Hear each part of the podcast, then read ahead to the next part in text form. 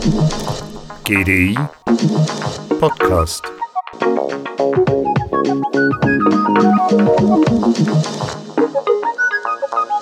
First of all, I hope you like football. Otherwise, it could be difficult for you, not for me. Ich hoffe, Sie mögen Fußball, sagt der ehemalige italienische Schiedsrichter Pierluigi Collina, der als Vorsitzender der FIFA- und UEFA-Schiedsrichterkommission der Schiedsrichter aller Schiedsrichter an der WM 2018 ist. Aber bevor Sie abschalten, weil Fußball Sie nicht interessiert, Fußball spiegelt ganz enorm die heutige Globalisierung und auch die Migrationsdebatte. Und dies sind Themen, die auch nicht Fußballaffine interessieren. Was an der Weltmeisterschaft 2018 auffällig ist, dass große Fußballnationen früh ausgeschieden sind. So auch die Finalisten der WM 2014, Argentinien und Deutschland. Die Fußballnationen Holland und Italien konnten sich nicht mal qualifizieren. Ebenso ist auffällig, dass man vermehrt über die individuellen Spielerstars in den Nationalmannschaften spricht, die sonst meistens in den hochrangigen Ligen von Europa spielen. Auch die Schweiz hat nur einen einzigen Spieler aus der schweizerischen Liga im Aufgebot der Nationalmannschaft. Alle anderen Spieler kicken zumeist in Deutschland, Spanien oder Frankreich. Fußball ist nicht nur der beliebteste Sport der Welt, sondern Fußballspieler haben auch den globalisiertesten Beruf. Branko Milanovic, ein serbisch-US-amerikanischer Ökonom, der 20 Jahre als Ökonom bei der Weltbank arbeitete, formulierte bereits 2005 in einer Studie, warum dies so ist. Seit dem sogenannten Bossmann-Urteil des Europäischen Gerichtshofs im Jahre 1995 gibt es keine Restriktionen für Ausländer in einer Mannschaft mehr. Diese Freizügigkeit der Arbeitskräfte und steigende Kommerzialisierung und Renditen führten zu einer allgemeinen Erhöhung der Produktion. Hier Qualität des Fußballs, da die besten Spieler nun mit anderen Superspielern in einer Mannschaft spielten. Die Qualität der Ligen wurde enorm gesteigert. Diese Entwicklung ist analog erkennbar bei der Zuwanderung in Städte, deren Attraktivität für die jungen innovativen Kräfte massiv durch diese Konzentration steigert, oder auch bei Ausbildungsorten, wo Talente ebenfalls angeworben werden. Wir sehen heute, der große Run weltweit ist, wer hat die besten Bildungsinstitutionen. Und die stärksten Marken in den nächsten 20 Jahren, das würde ich dreimal unterstreichen, sind die besten Universitäten. Und die, ähnlich wie in der Champions League, also Sie können viel von Globalisierung lernen, wenn Sie die Champions League anschauen. Es geht um den Kampf um die besten Talente. Weil die besten Talente sind am produktivsten, ziehen wiederum Kapital an, machen es wiederum möglich, dass eine Stadt reicher wird. Also solche Dinge darf man nicht unterschätzen. Ich habe allein einen Vortrag, der nur darum geht, wie die Champions League und die Gesellschaft sich verändern und was das heißt. Sagt GDI-CEO David Bossart. Bleiben wir beim Beispiel Fußball.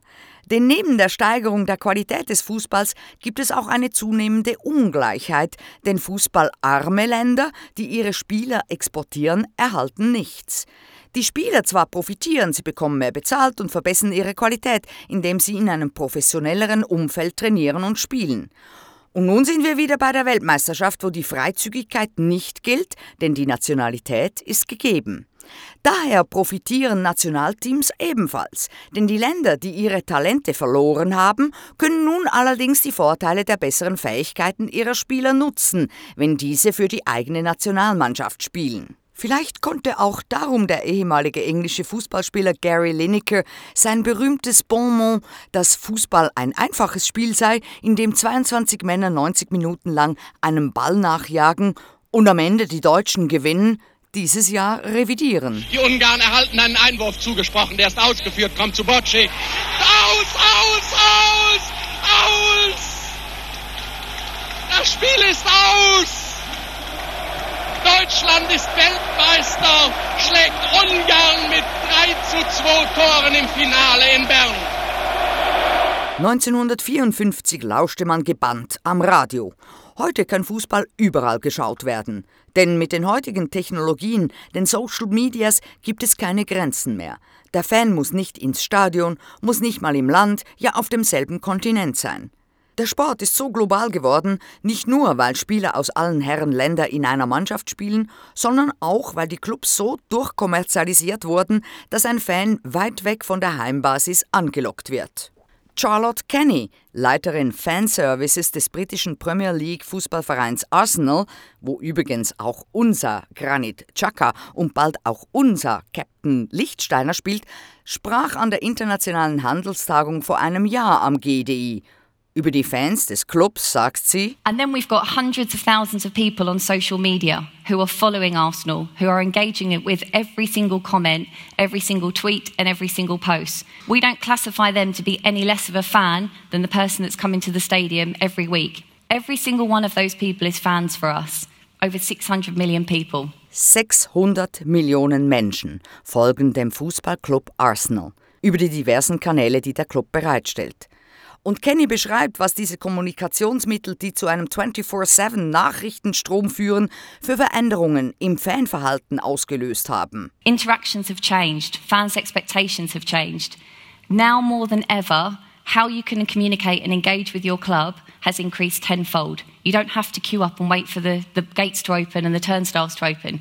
You can email, phone, tweet, however you want to your club 24 hours a day. And actually, their engagement levels have changed. So fans now feel they have a right to communicate on club and business decisions. And we are a football club, but we're a business as well. So when you're having to explain to 60,000 people why we've not purchased player X. Man muss nicht mehr warten, bis sich die Tore zum Stadion öffnen. Das Engagement und die Interaktion ist immer da. Und dies führt auch dazu, dass sich die Fans einmischen wollen. 60.000 Leute fordern dann, dass man nun doch endlich Spieler X einkaufen soll. Schiedsrichter ans Telefon riefen wir in der technologischen Steinzeit auf das Fußballfeld. Das wird heute energisch per Tweet gefordert. Football is a, is a sport, of course, but it's also a, a show business. I would say even a business. Auch Pierluigi Collina bestätigt, dass Fußball, auch wenn nur ein Sport, eine Show und ein Business ist. Collina, der während sechs aufeinanderfolgenden Jahren zum Weltschiedsrichter des Jahres gekürt wurde, spricht an der kommenden 68. Handelstagung am GDI vom 6. und 7. September zum Thema Erfolg auf dem Spielfeld, schnelle Entscheidungen unter Druck. The referee is the captain and he has to lead his team. The referee is the decision maker. On the field of play is all about decision. Very often, making decision means to, to be courageous, particularly when the decision is very difficult, when it would be easier to say, ah, let's wait tomorrow. On the field of play, there is no tomorrow. There is only now. Italian Business-Sprache übersetzt. Der Schiedsrichter ist ein Entscheidungsträger, der sofort entscheiden muss, der keine Möglichkeit hat zu sagen, lass uns drüber schlafen. Für den Schiedsrichter gibt es nur das Jetzt. An der Internationalen Handelstagung am GDI diskutieren pfiffige Newcomer und gestandene Innovatoren auch Fragen in Bezug auf den Kampf um die größten Talente, wie man die richtigen Führungskräfte für die neue Zeit rekrutiert. Das Beispiel Fußball veranschaulicht eigentlich eine wünschenswerte Art der Globalisierung, indem man die Grenzen der Arbeitsmobilität beseitigt, damit die Interaktion zwischen den Menschen erhöht wird und so sich die Gesamtproduktion steigert.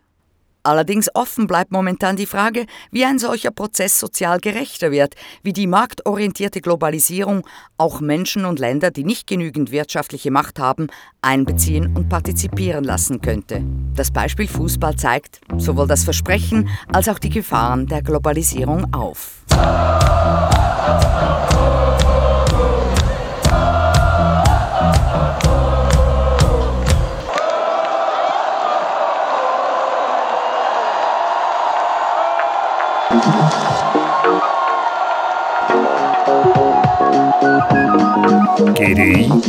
Podcast.